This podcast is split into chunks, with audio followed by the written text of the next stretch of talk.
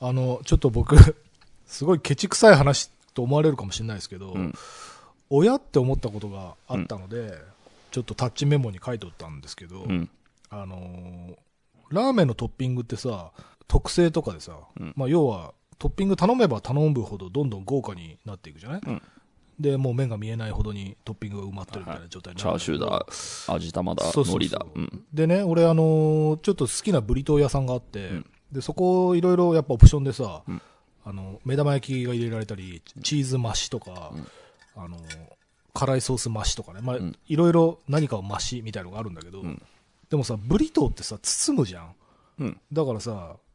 オプションをつければつけるほど、ボリュームアップしていくわけじゃなくて、何か元に入ってたものが減ってんじゃねえかなって思って、おー。その包みきれないじゃん。だって確かに包みすぎるとあの、はみ出しちゃうよね。そうそうそう包んだ時に。で、そのラーメンみたいにトッピング増せば増すほど、ただ豪華になっていくものに比べると、んブリトーってオプションを、例えば全オプションつけたら、多分元々入ってた何かの具材減ってん、本当？要はだからその具材の総量が何グラムですみたいな ルそれールが。負ける限界はあると思うんだよ。ああ、その、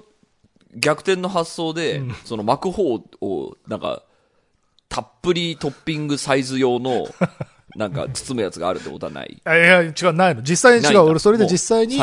なんか、ちょっと何回か買ってて、あの、まあ、美味しいし、ちょっとトッピングも試してみようと思って、足したんだよ、何かを、2、3種類。その時に、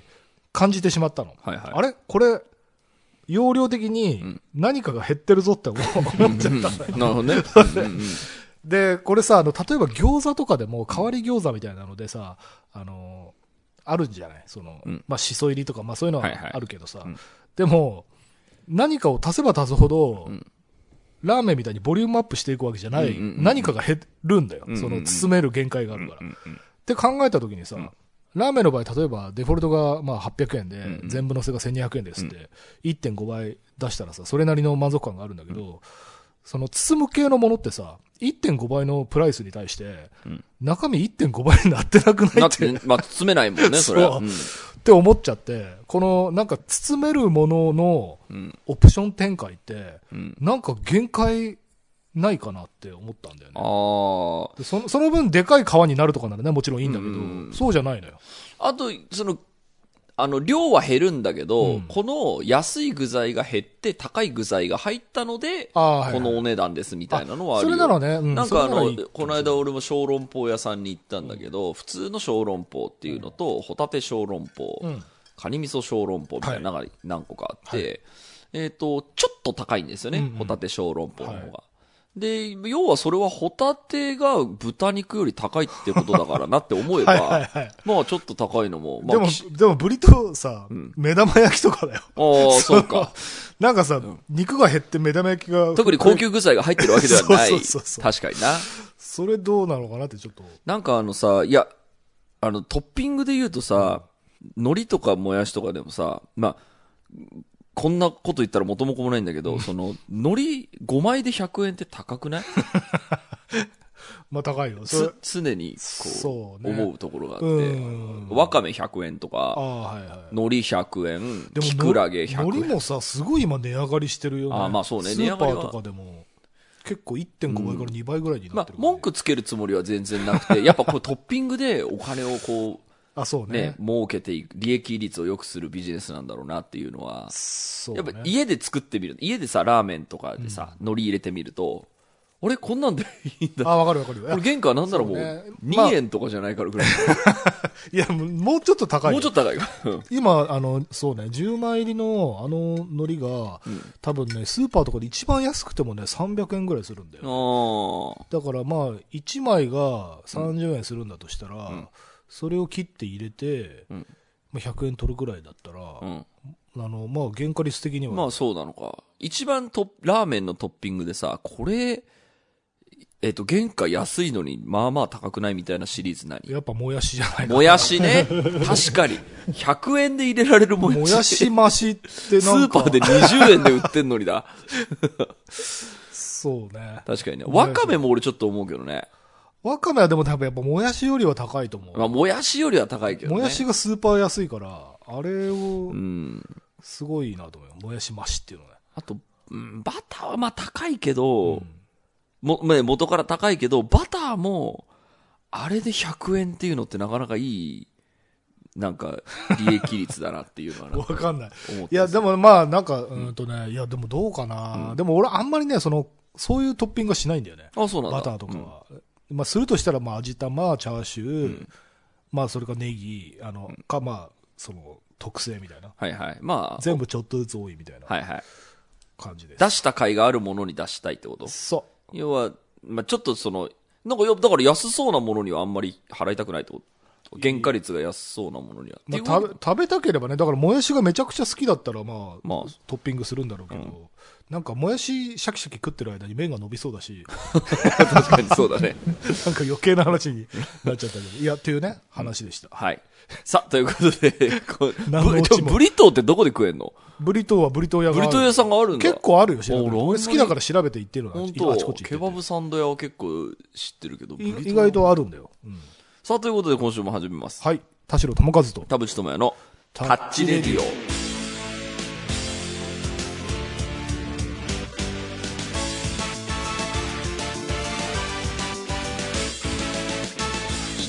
改めまして、こんにちは。田代智和です。改めましてこんにちは田淵智也ですこの番組は作曲家田代智和とミュージシャン田淵智也がお送りする閉塞感ダハーレディオでございます、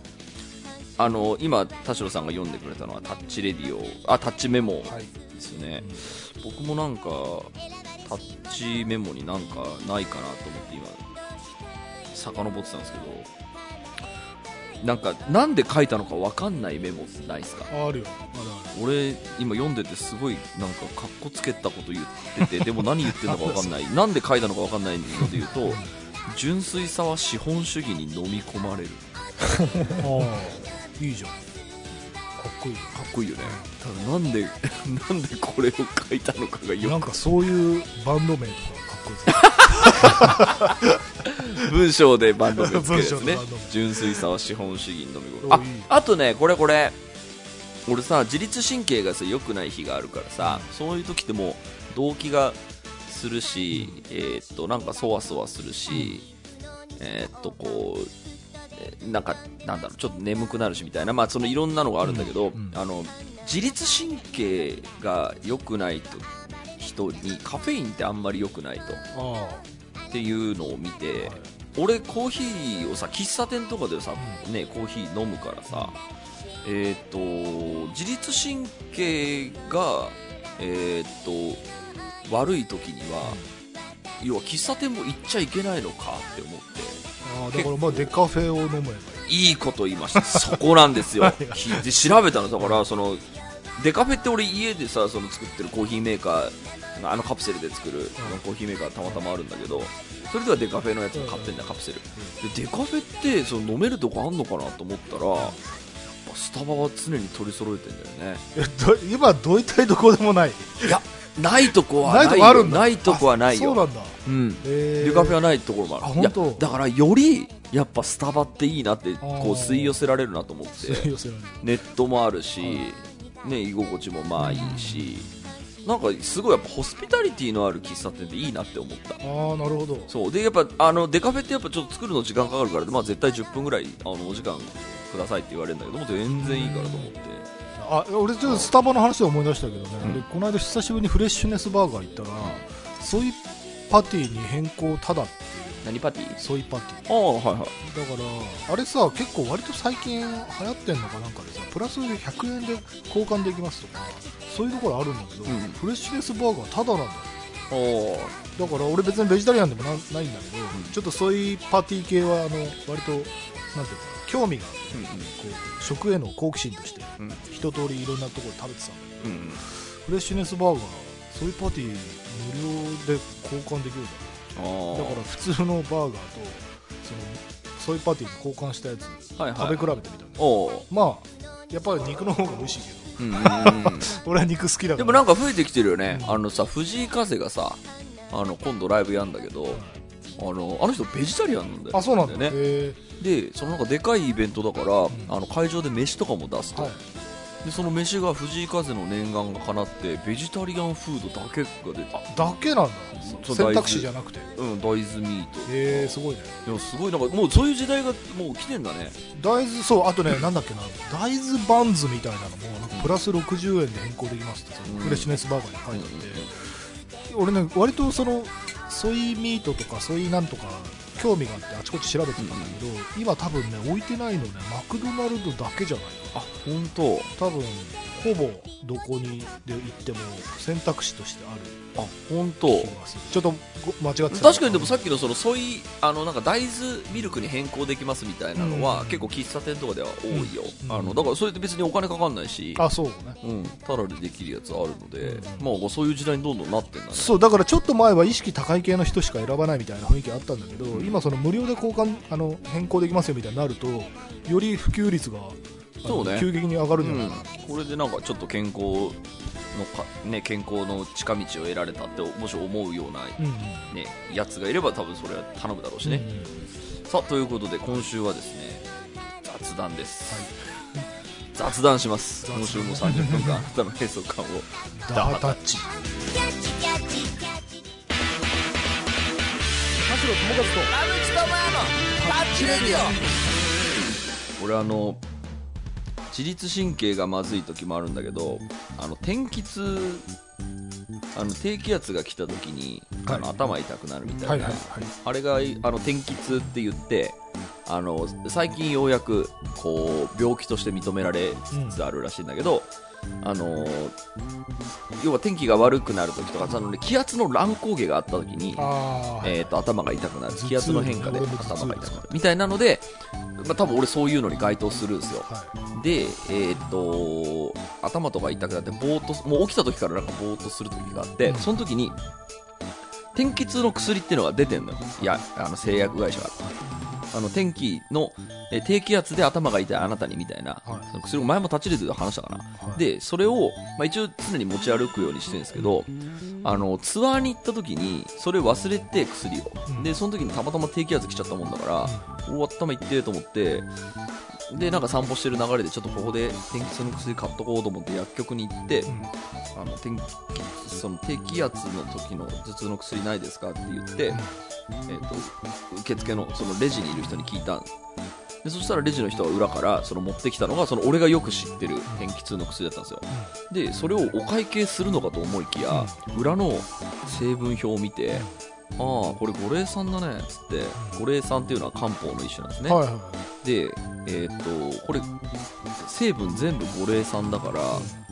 えっ、と漢方をそのまま、えっと飲んでも一緒だと。おまけに漢方をそのまま飲めば値段が半分ぐらい安いから、へええっとあげるよって言ってまた奥から漢方を持ってきてくれてでそれ買わしてくれたの。値段半分で。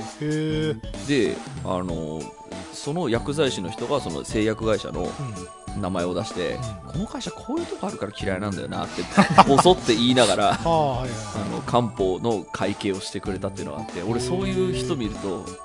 すごい好きになっちゃ 変なエピソードだね。俺ちょっと漢方で今ちょうどタッチメモをね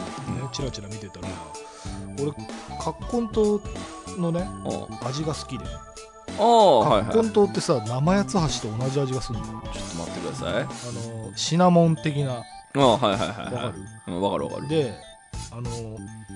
薬系で俺漢方薬はね大体どれ飲んでもなんか美味しいなって思っちゃうんだけど。うんうん。葛根湯は本当に美味しいなと思って。これもう生八つ橋じゃんと思って。名前やつしってシナモンみたいな味するか？し するするする。日記日記。日記ね日記ね。そう。で、あのー家でね、うん。まあ、ちょっとあちょっと風邪ひきそうで嫌だなみたいな時に葛根湯飲む時に割とそのなんか水で流し込むみたいな飲み方じゃなくて割とね味わって飲んじゃうんだよ。美味しいから。いいよねでなんか葛根湯美味しい生八つ橋みたいそうね健康食品美味しくて飲んでる人ってなんかすごい得する気持ちになるね。俺も昔あのカルボーンっていう健康補助食品があってカルシウム取れるねみたいな、はいはいはい。でそのまあラムネみたいなそのガリガリ噛む菓子なんですけど、んそれがすごい好きで味が。はいはい。すげえ食ってたから骨が丈夫になったかもしれない、ああなるほど。うん、それはいいね。カルボーン誰か知ってる人いない？かなめちゃくちゃうまかった。のえもうないんだよ。わかんない。売ってない。のぜひがあそれで言うとね俺ビオフェルミンね。ビオフェルミンも子供の頃から味が好きで、あれね飲まないでもね口の中で味わってとかす俺そういうのあるかな？ビオフェルミンうめえって今でも思う。美味しいんだよね。でうまいみたいなのあるかな？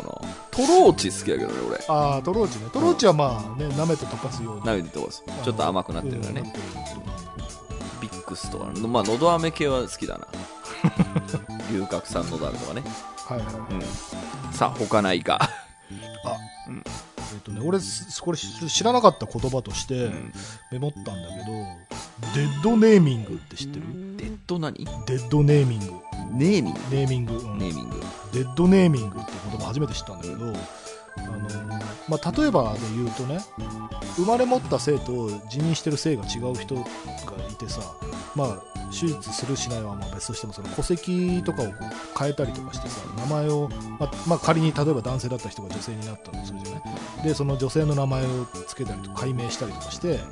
してる人に対して、えー、とその昔の名前で呼ぶことはダメ失礼っていう。その要はデッドネーミングってもうその名前は死んだ、ね、名前ですよって。もう、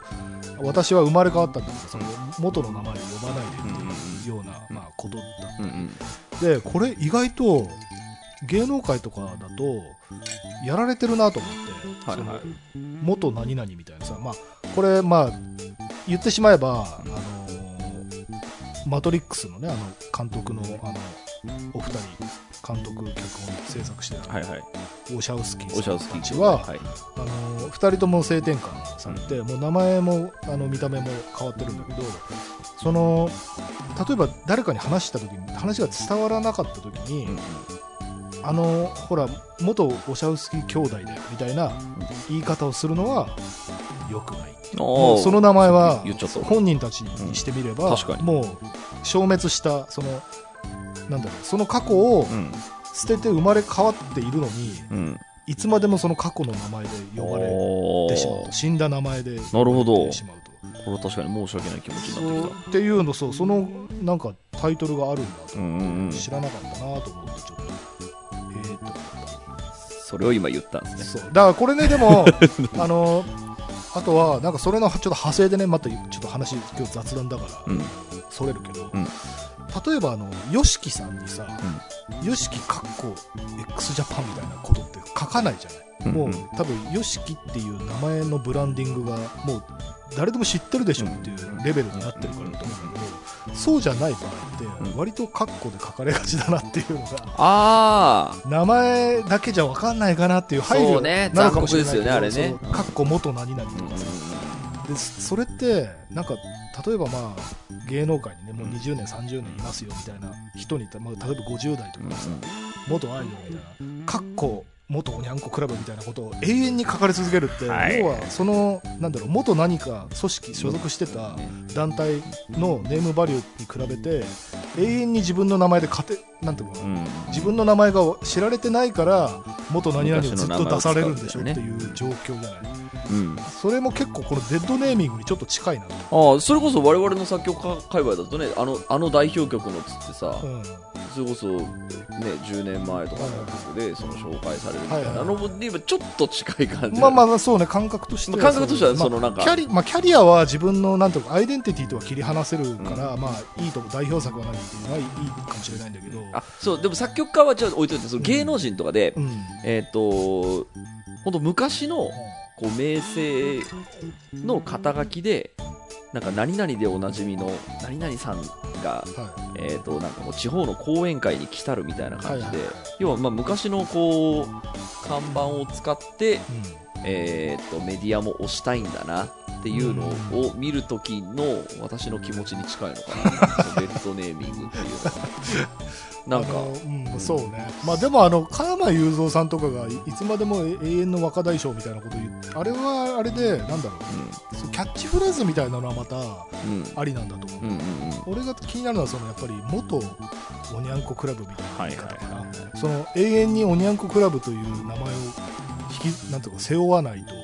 いけないというか、元スマップのとかね。そう。でん。そのだってその所属してた団体っていうのはさ別に自分のキャッチフレーズじゃないじゃん。うんうん。加山雄三さんのその若大将みたいなのがさイコールで一致してるからうんうんいいけど要はニックネームみたいなもんじゃないだけどその所属団体をいつまでも元って言われるのってどうなのかなっていう。あの本人のやっぱり、えー、とマインドによるんだと思うんですよね、はい。あの解散したバンドがソロデビューした時に前の代表曲を歌うか歌わないか問題はいはいはいバンドによって違うんでね、はいはいミッシェルガン・エレファントは、えー解散した後ミッシェルの曲は歌ってないしただブランキーのベンジは確か歌ってんだよね。で、えーっと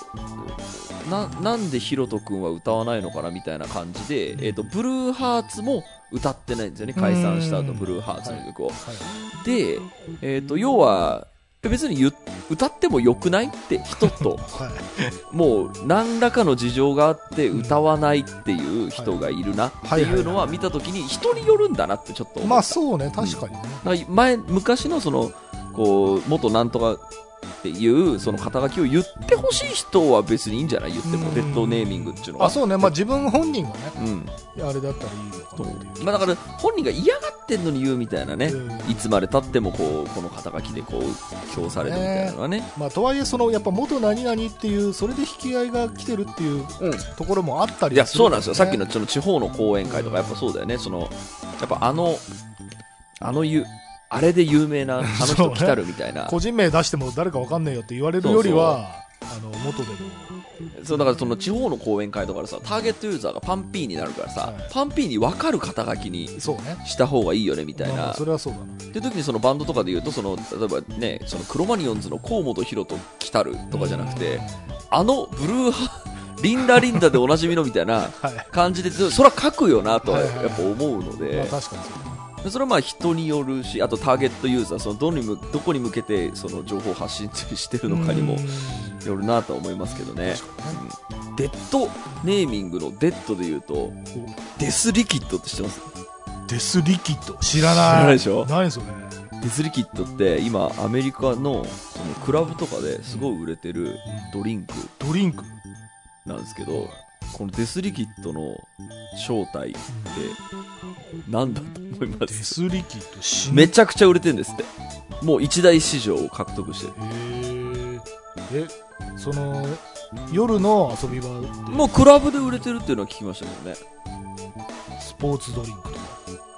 ななんでクラブでスポーツドリンク？いやなんかほらスポーツドリンクはなんか吸収率がいいから酒飲んでる時に飲むと悪酔いするみたいな噂がはいはいはいあったから。うんうんじゃいやでもねそう遠くない。ああそうなんだデスリキッドの正体は水なんです 何それ？どういうこと？ただの水？ただの水。ただの水？ただの水がカンカンに入っててうん。でそこにデスリキッドってあのヘビメタバンドのジャケットみたいなパッケージにしてるの。要は、えー、と水をパッケージを凝って作ったことによってバカ売れたと。で需要者は需要者で、はい。えー、とお酒が飲めない人がクラブで飲むならっつっておしゃれな缶を飲みたいじゃん、はいはいはいだからペットボトルで水を飲むっていうのをにちょっとこう気遅れがある人は、デスリキッドを買うのだと、それでまあまあの値段をつけてるらしくておまけに売れるから。あリキッドですか？あごめんリキッドですわごめんなさい。うんリキッドですすごくないですか、結構衝撃だったの。でもこれあれだよねそのすごい天才だなと思う一方で、要はあの天然水が全部ほぼそうだもんね。まあまあそうだね。のパッケージとかそのなんだブランディングだけで中身水じゃんって言ったらそうね。水だよねいやでもそれの極致じゃない、だから天然水って言ってるそうだからからさそれを絵で買うみたいな。デスリキッドだよ。かっこよさで買う名前やばくない？いやこなんで？れすごいね。天才だと。リキッドですか？うん。何なんですか？リキッドですって何なの意味は何？死の。死の。液体。液体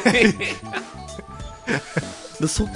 なんかそれをやったら売れるって思った人の詳細すごいなと思って。これは天才だとこ思う。れ天才の発想じゃない？確かちょっと感動したんだよな。にうんこれはすごいと思う。リキッドですです。さあ寺さん何か雑談ネタございますか？雑談っていうか、まああのこれタッチレディオグループでも、あのグループラインでもやってましたけど、あのなんだっけ？チェーンソーマンが始まるじゃないですか、はいはいはい、あのでうん。僕もジャンププラスであのチェーンソーマンの今第2部あの連載が各週毎週あるんですけど、あれはどうしてもこうこの日本語をとにかく減らさなきゃいけないっていう思いの中でも どうしても読んでしまう。これは本当に面白いなと思って読んでるんですが、この間前結構前1ヶ月ぐらい前の回で田淵君が「あのまあ、ワンピースが映画でめちゃめちゃヒットしててでその話の流れであのもう集英社今価値格ですからねみたいな話をしていたのが、あのなんでそう思うのかをぜひ今日聞いてみたいもっと深掘りして聞いてみたいなと思いましたも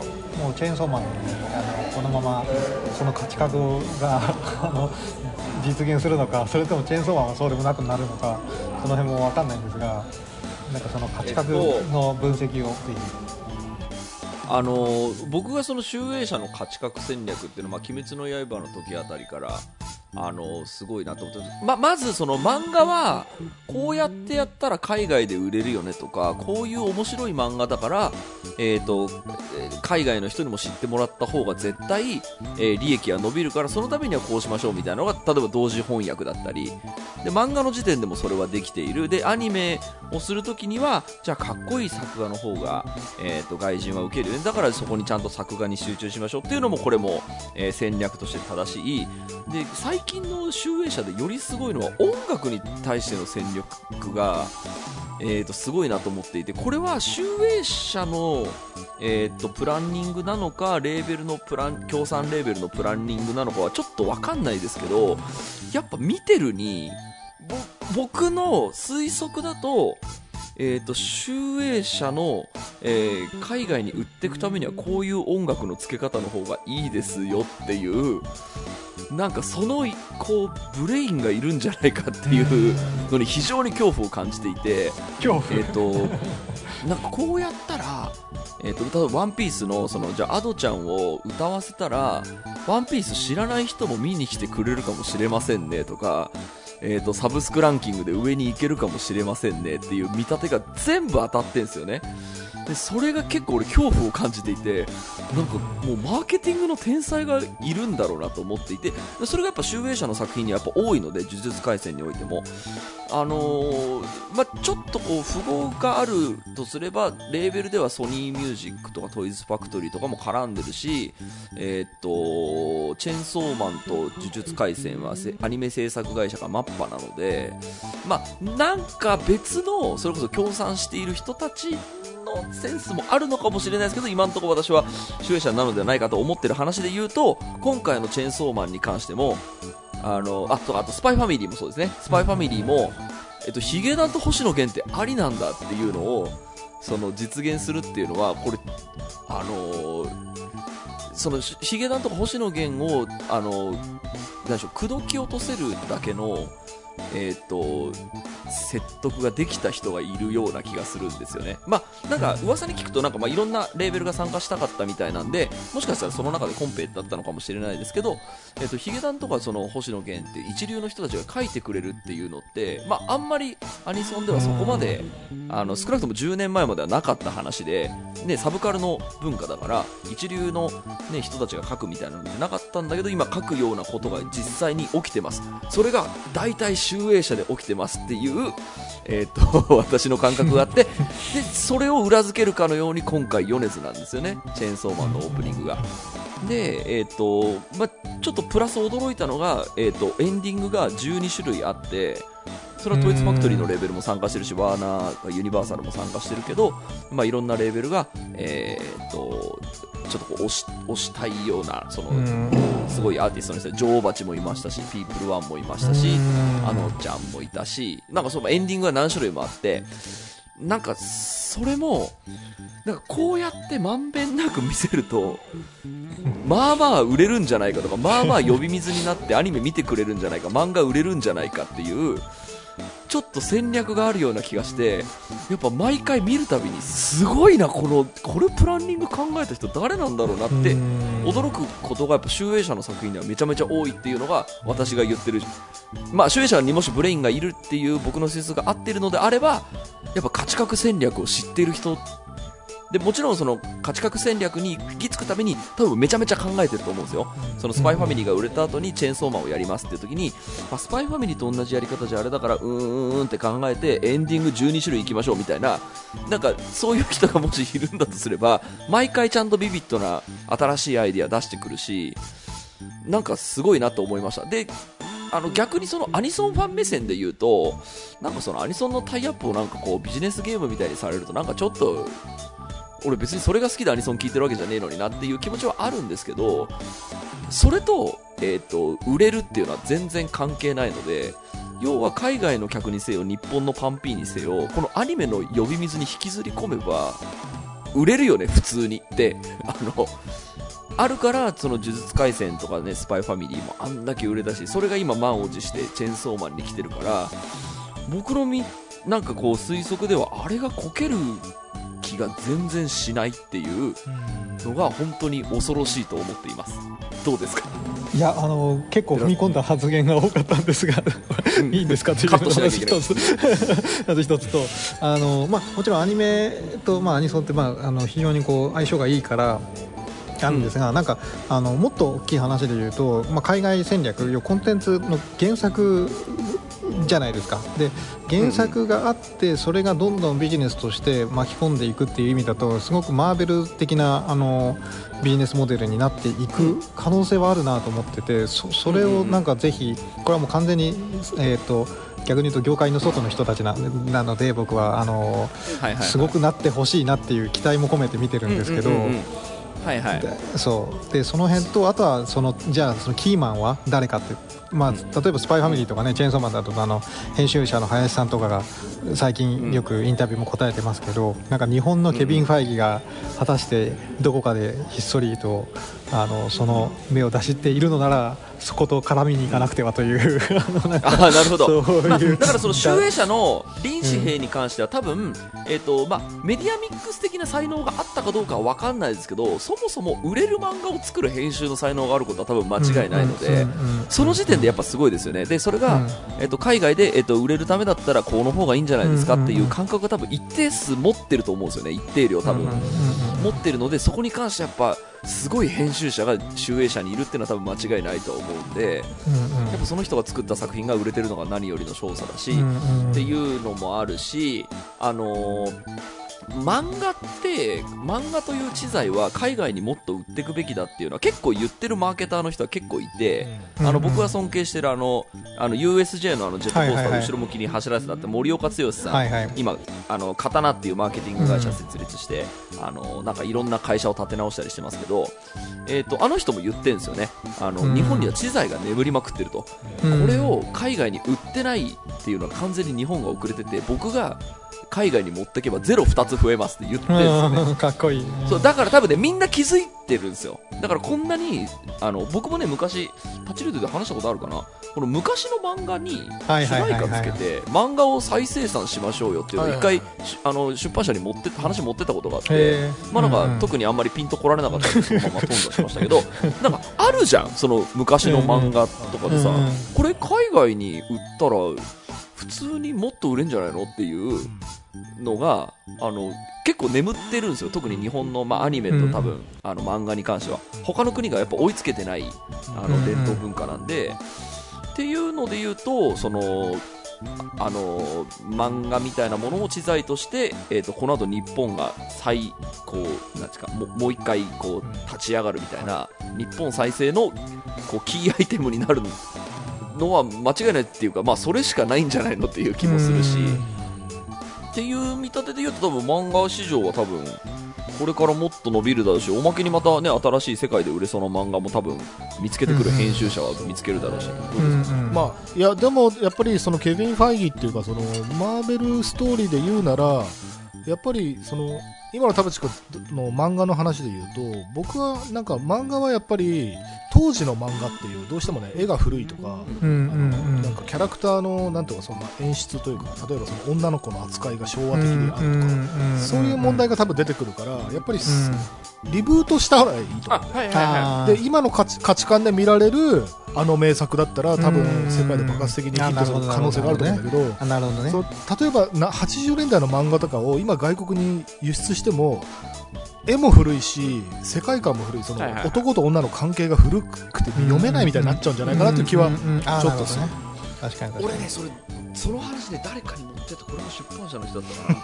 ななんかうん。えっ、とリブそうまさに田代さんがおっしゃった、そのさあのリブートするその要は原作としてうん。それを現代版に作り変えることは全然できるじゃないかと、でそれやんないんですかってなんかねえ編集者の人に言ったらえっ、とだからやっぱ元のタイトルでいきたいみたいなあことを言われたんですよ。要はだから、えー、と新しいものとして新しい原作タイトルをつけるのではなく、えー、と元の、えー作品として売っていくことあの原作者の人も望んでるみたいなあ現状もあってそのリブートみたいなのって日本ってあんまりないじゃないですか。あれはなんかちょっとこうみんなが忖度してるのか何らかの利権構造があるのか、えーと原作者の人が文句を言いがちなのかわかんないですけど なんかそこは田代さんおっしゃる通りあの再翻訳した方が僕もいいと思そううね。うなんか俺今たまたま今メゾン一国読んでるんですけど、はい。ようやく。ずっと読もうと思って。なメゾン一国を読んでる時に非常にあの恋愛漫画の基礎の基礎を全部押さえてるこれすごい面白い漫画だって色褪せないなって思うけどあれって携帯がない時代だったからああいうドラマ描けましたよねっていうのも事実だから、じゃあ携帯がある前提でのメゾン一国行きましょうみたいなうん。のが出てくればまた新しいそのなんか作品でいはいはいるんじゃないかな。とは、あいやまあそそそれはもちろんそれでやってると思うんですいやいやそれで言うとうんやっぱあのシシャーロック・ホームズなんて時代を超えてリブートされてるというかあの今のカンバーバッチのやつもあるしちょっと前のあのロバート・ダウニー・ジュニアのやつもあるしでもうもともちろん原作があるしでいろんなアニメだったりなんだったりまあ作品になどんどんやっぱ原作ものってその強みがあるんですよね。IP って結局、あちこちに展開できるっていうか、だから、うん。あの逆に言うと漫画よりさらにもっと原原本があるのか、まあ、そそこまで立ち直らなくても、まあ、あの原漫画は漫画で原作でいいんですけどリブートっていうのは本当にあのやりようは全然ありますよね「ドラゴンボール」だって結局あのだからうんうん。そうそうそう。そうね。だから今あのうるせえやつらとかのあそうかそうかそうですよね話題になってるけど、うんうんだからやっぱり漫画は僕はアニメと絶対相性がいいと思うから、うんうん日本はどうしても実写化した時にうまくいかない。そうそうそうそう。でで特に世界に戦えなかったりするから、うんうんうんそのなんだろうもう原作として、そうですね。えっと海外に映画化権をそうそうそうそう売るかもしくはアニメかどっちかかなという気はいやなんかねあそう僕もその話判断で言うとあの実写化は無理にしない方があの賞味期限を持つだってネットフリックスですらもう散々じゃないですか。こけ方が壮絶というか、あのカウボーイビバップもダメだし広角もまあ広角はアニメになったか。ででも実写はそんなにだしみたいな。ハリウッドであろうとネットフリックスであろうと実写はやっぱり日本の漫画をあのやるには難しいだろうからでアニメだったらまだその日本のアーティストが主題歌歌ってても別にそんな違和感なくってうんでこの間あのサイバーパンクっていうもともとあのこれ日本の原作じゃなくてゲームのやつね、そうゲームのやつ、うん、あの東東欧のハンガリーだったかポーランドだったか忘れたけどそこのあの国がもともと作ってるゲームが日本の多分アニメあれ、えー、とトリガーか。トリガーがあアニメ化して、はいはい。見ました見ました、そう、うん。あ面白かったんですけどなんかめちゃくちゃ面白かった、うんねめちゃめちゃ面白いですね。見てないあ見てないうん。うん。うん。でしかもで最後にちゃんとゲームをやりたくなる仕掛けがあって。そうそうそうそうえそういい天才だなと思ってうすごいトリガー好きんそう、へー。であああいうこう日本のクリエイターでしかもあれ？僕はでもまあえー、と海外の人が歌ってましたけど、主題歌時代は。でもなんか本当に Spotify のあのランキングとかでもバンド上がってくるのが日本のその時のサントラ作ってた人だったりすると意外と歌はあのー国境を越えると。ただ実写にするとやっぱ人種の壁というか見た目の壁がどうしてもあるからまあ無理だろうそうするとやっぱりアニメ化まではいいけどっていうなんかやっぱあとその日本の漫画にしかないその素晴らしい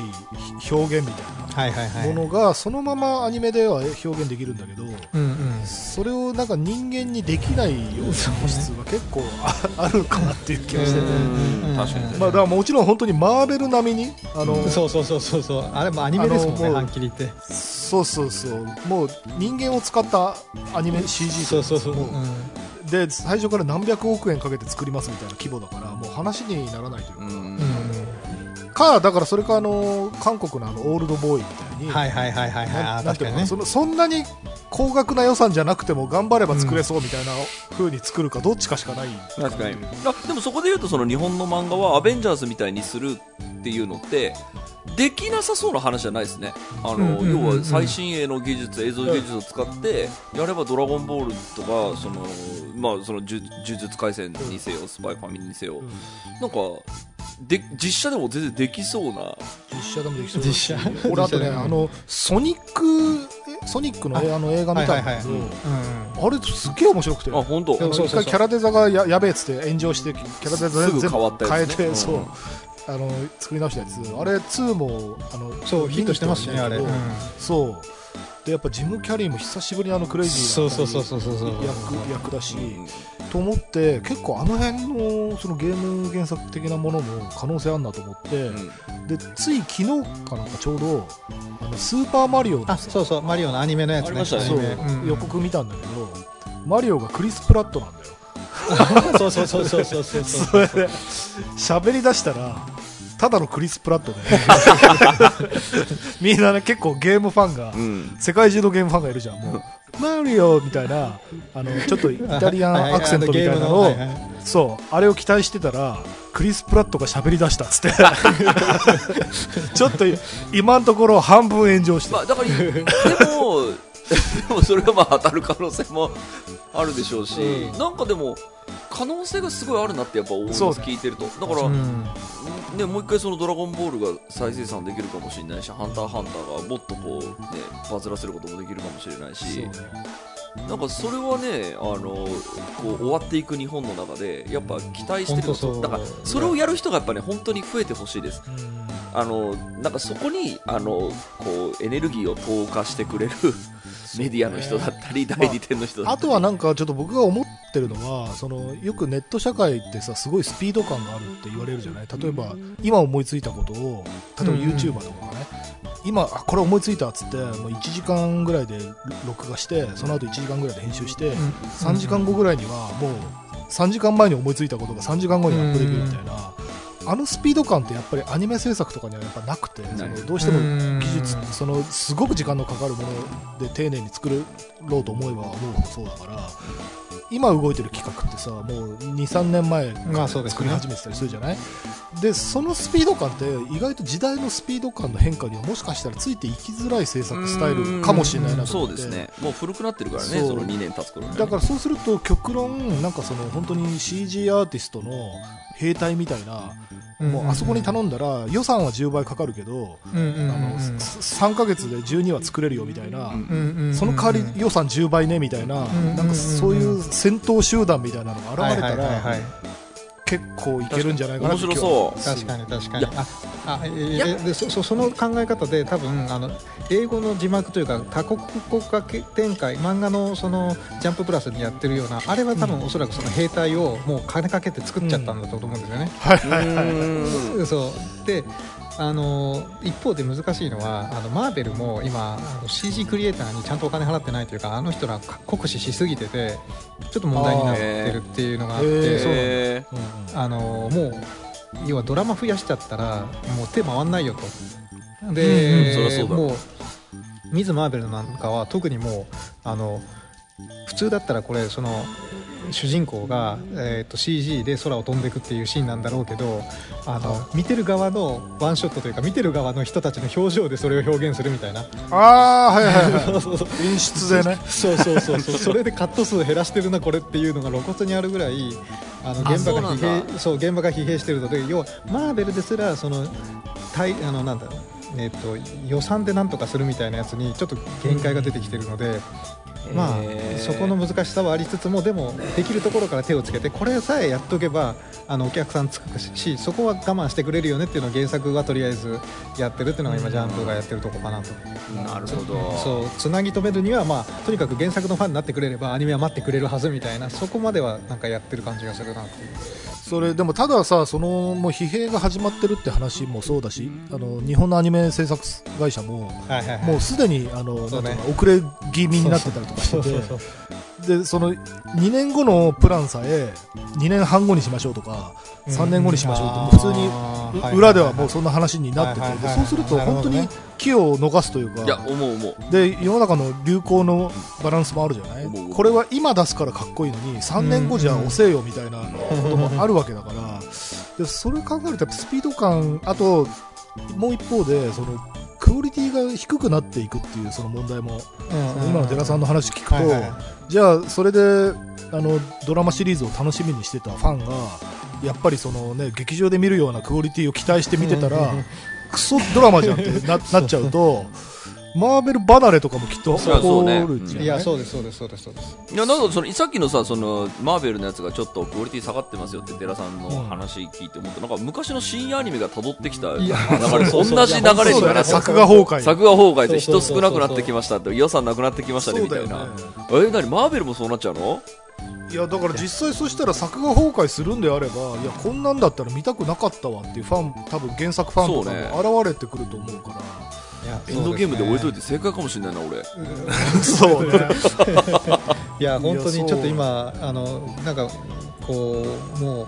古き良きファンというかね古き良きもうなんか地元のチームだから応援するみたいなレベルでおもう見てあげるしかないというかまあ強い時もあれば弱い時もあるよねみたいなそんな感じになってななまあそういうコアユーザーに支えられながらひっそりと命を終えていくみたいなのも、まあ一つのまあビジネスモデルであるからね、うん。まあそれはそれで、うん、いいと思いますよね。まあ、でもなんかやっぱりあの無理にあのい急いでアニメ化しないっていうところは結構やっぱり気をつけなきゃいけない、それはもう本当に全体統括のレベルであの優秀なプロデューサーが必要なんだろうなと思うんで、まあまあだからそれが日本人に果たして出てくるかどうかとそこが一番ポイントかなという気がします、いやそうだから時代をつかむためにはやっぱ投資した方がいいんじゃないのって今話聞いてめちゃめちゃ思うんで、うん。要はその投資をしないから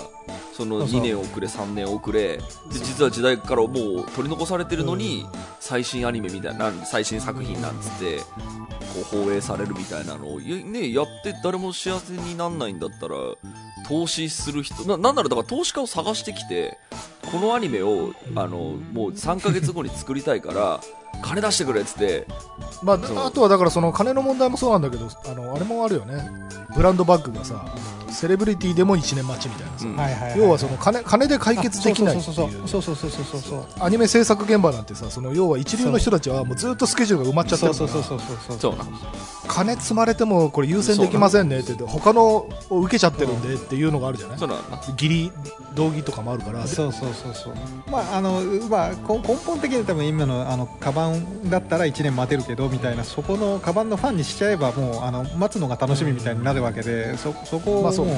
あの原作の力でとにかくあのまあそれこそマーケターのねブランドに対するこうえーエンゲージメントなのでそこをまあできる人もひっくるめていやだから結構ね本当総力戦でやんないとあのせっかくのチャンスがっていうのとあとはねこれがなんかなんですかね青たがりされ青たがりされていくとなんか本当にもっと育もっと栄養を当てて大きくすれば大きく回収できるのにもう今日本のアニメが来てるからっつってままたなんかクールジャパンみたいな文脈で、バンバン若いうちにやっていくともったいない、うん。だから時間かけるっていうのはそういう意味じゃ育てる時間もあるわけでファンをね増やすための時間として考えてもらいたいなという気もします。わかります。でしかもやっぱちゃんとその分いいお給料とかも払っていかないとあもちろんもちろん。またその人たちが技術とそのセンスが良くてさアニメが大好きだったらさ当然さ5倍払うからこっち来てよっつってなんかピクサーとかさディズニーとか誘われたら 行っちゃうよ。確かに確か 行っちゃうよ。だからだ。から行かないようにちゃんと海外基準の金出さないとそうですね。引き止めないとっていうのもある。いやまあ流出していくわよねそう。そうそうそうそうまあだから価値格ではあるんだけど割割となんか、うん。か課題もありつつでもなんかまあそうですね。う。うん。ん投資すべきだなただまあ、いそう、いまあ、あのーこれはなんかあの、AKB48 が毎回100万いってますね、みたいな、すあの、そそれが僕の言ってる価値格なだけであって今はそうだけどこの後はどうでしょうっていうのはそれはもちろん寺さんのおっしゃる通り。あのね制作環境が崩壊してきてとかあのなんだろうそそんな当たんないアニメもありましたねみたいなのになってくるともちろんその潮流は変わってくるだろうなと思うのでうんただまあ今見てる限りだとやっぱもともと人気があった次は何めどれがアニメ化されるんでしょうっていうのの、まあ、筆頭のそのスパイファミリーであり呪術廻戦であり、チェーンソーマンっていうのがあのももともともうこれやったら、まあ、ほぼ売れるじゃんっていう玉があったか まあらやってるわけでもちろんだからその後にねより良いその漫画が出てこないといけないでしょうから、そこはまあ集英社のこう編集者の育て力のこう見せどころというか、まあ、あとだからチェーンソーマンも本当にさっきの話で言うところのスピード感が合ってるんだよね、あうん。のこのタイミングでチェーンソーマンが出てきてるのがいいところで、これがうんいやじゃあこのままやりましょうっつって1年半後とかになってくるとあのーやっぱちょっとタイミング逸するというか逸すると思うそうかそうか遅った感じ。だから何あ何かをね僕ね優先したんじゃないかなっていう気はしてんだよね、うんうんうん。何かを遅らしてこっちを優先したんじゃないかな、はいはいはいああ確かに確かに。確かにね確かにね。き鬼滅をまあまだ大丈夫だろうみたいな感じでね。まあ会社違うからあれでしょうけど。でもうまくいってるのはあのあれですよね。アニメがちゃんと一部ですよ二部ですよみたいな。要はなんか、ん。ドラゴンボールみたいに今原作に追いつきそうだやべえみたいな話をしてるんじゃなくてここここからここまでで描ききるその作り方はいはいはい。のなんていうんですかね。あのターム感もなんか今っぽいしえ連ドラのあのシーズン1、シーズン2みたいな見え見え方も含めて、そこもうまくだからそなってきたっていうれはね多分ね編集がコントロールしてそうそうそうそうなんですよね。そこがね。うまいなって思う。だからその昔だったらそのラノベとかって一冊あればアニメ化できちゃうんですよねワンクールで、っていうのってあの少なくとも集英社の漫画原作ではやってないんですよね、うんあのちゃんとこれは面白いようなワンクール分その話数が溜まってからもちろんやるし、おまけにその放送中にじゃあ仮に人気が出たとしてもクオリティコントロールとかその編集のコントロールでその漫画を面白さを持続することができるしっていうのは結構意図的に僕やってると思います。そうですよね。そこがやっぱりこうすごいなって思うところでうんうんうんだから話、ね、アニメも面白い続きも気になるおまけに原作もいまだに元気みたいなのような作品を多分意図的に作ろうとしてるんだと思います。そうそうそうそうそうそう。うんでそれはだからあの、ね、ドラゴンボールの時の失敗とか多分あるんだと思うんですよね。いやのそうですね。原作追い,、うん。追いついちゃったよみたいな。そうそうそうそうこれだと海外にちょっとねあんまりコンテンツとしてはちょっと弱いですよねっていう反省があってたと思うんですよ、そうそうそうそうそうですよね。いやそうそうそこはね今のところ本当に見事だと思います。だからあの期待してた作品が全部本当に当たってるから、いいですね。素晴らしいマーケティング力だと私は思った、さあということでありがとうございました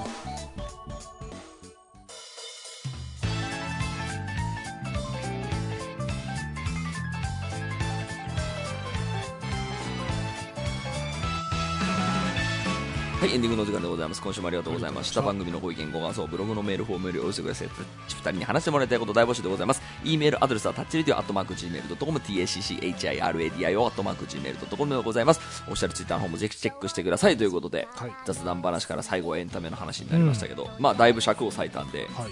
特に感想もなく終わって 面白い話をいっぱいでまたねここんなあのこんなこう雑談をしてほしいみたいなのがあったらね、お寄せいただければ話しますんで。ということで今週はここまででございます。はい。お相手は田代智和と、田淵智也でした。